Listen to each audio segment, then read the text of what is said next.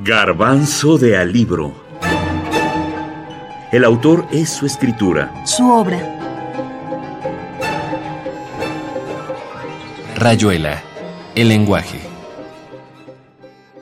Heisenberg, en su teoría de la incertidumbre, menciona que el lenguaje es una especie de red tendida entre los hombres. Dependemos de ella con nuestro pensamiento, con nuestras posibilidades de conocimiento.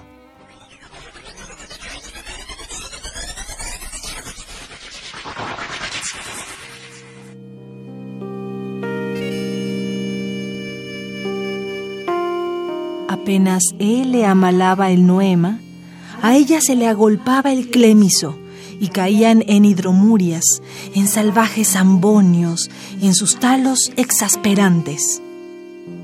Cada vez que él procuraba relamar las incopeluzas, se enredaba en un grimado quejumbroso y tenía que embulsionarse de cara al nóvalo, sintiendo cómo poco a poco las arnillas se espejunaban, se iban apeltrojando, reduplimiendo.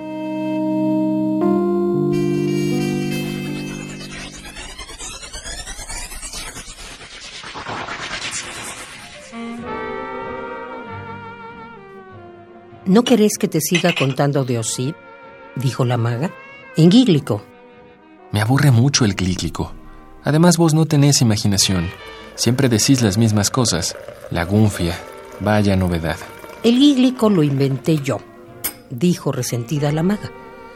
Vos soltás cualquier cosa y te lucís, pero no es el verdadero gíglico. Rayuela, capítulo 20.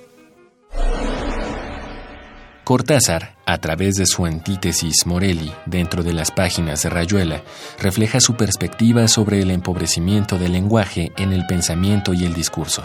Dentro de la obra, existe un momento clave en cuanto a la interpretación del lenguaje tras una reunión de algunos miembros del Club de la Serpiente, en donde Morelli habla de su encomienda personal encaminada a devolverle sus derechos al lenguaje, devolverle su verbo brillante y sobre todo su lugar dentro de la sociedad.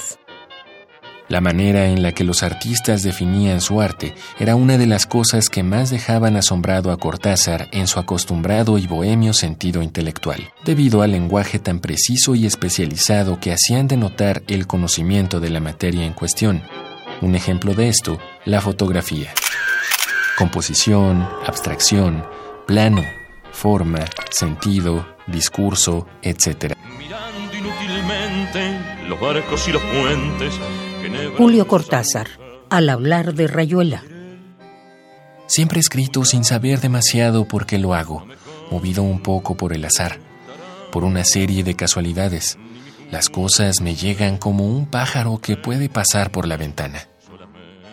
El autor de Rayuela es un escritor que pide lectores cómplices.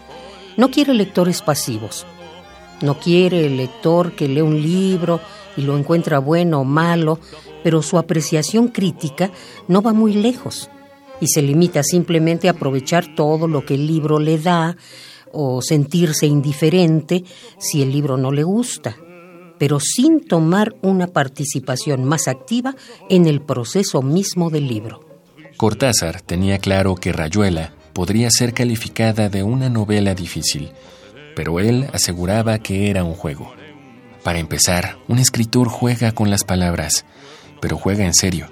Juega en la medida en que tiene a su disposición las posibilidades interminables e infinitas de un idioma y le es dado estructurar, elegir, seleccionar, rechazar y finalmente combinar los elementos idiomáticos para que lo que quiere expresar y está buscando comunicar se dé de la manera que le parezca más precisa, más fecunda, con una mayor proyección en la mente del lector.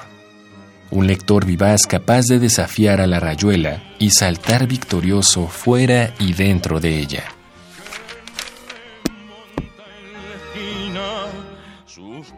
Bueno, en general yo creo que Rayuela está poblada de esta reflexión, de estos juegos, de esta manera de escribir en una nueva lengua.